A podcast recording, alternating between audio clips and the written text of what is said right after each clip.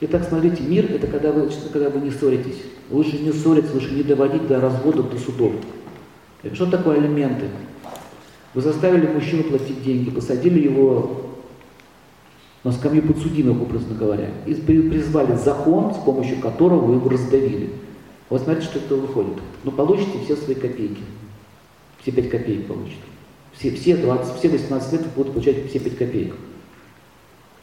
И каждая вот эта денежка, которую вы берете, она проклятая. На, подавись, на, подавись, подавись. Потому что, а, потому что этот человек не хочет этого давать. Не хочет. Понимаете, он не хочет. Его заставили. Вот когда вы его заставили, он будет вас ненавидеть. И когда он будет вас ненавидеть, я вам говорю, это видите, не луна, это не мир. Когда он будет вас ненавидеть, и если у вас ребенок от него остался, вы потом начнете воевать со своим ребенком. Эта карма перебросится на дитя. Если это сын, он начнет вести себя так же, как вел себя отец. Видели такие случаи? И она опять начинает сражаться с ним. Но ребеночек-то растет, растет, растет, превращается в взрослого мужчину и начинается «мама, закрой рот».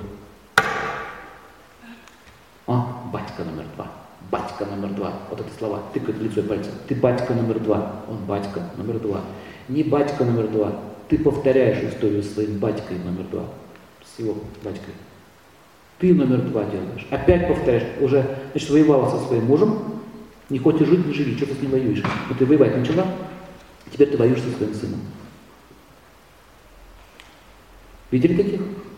Или с дочерью, без разницы, дочь может. А с дочерью еще хуже расклад. С сыном легче. Знаете почему? Потому что все-таки он мужчина.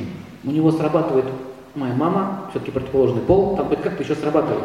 Тормоза срабатывают. Понимаете, у нее, у него. А с дочерью нет. Женщины, женщины более сурово начинают.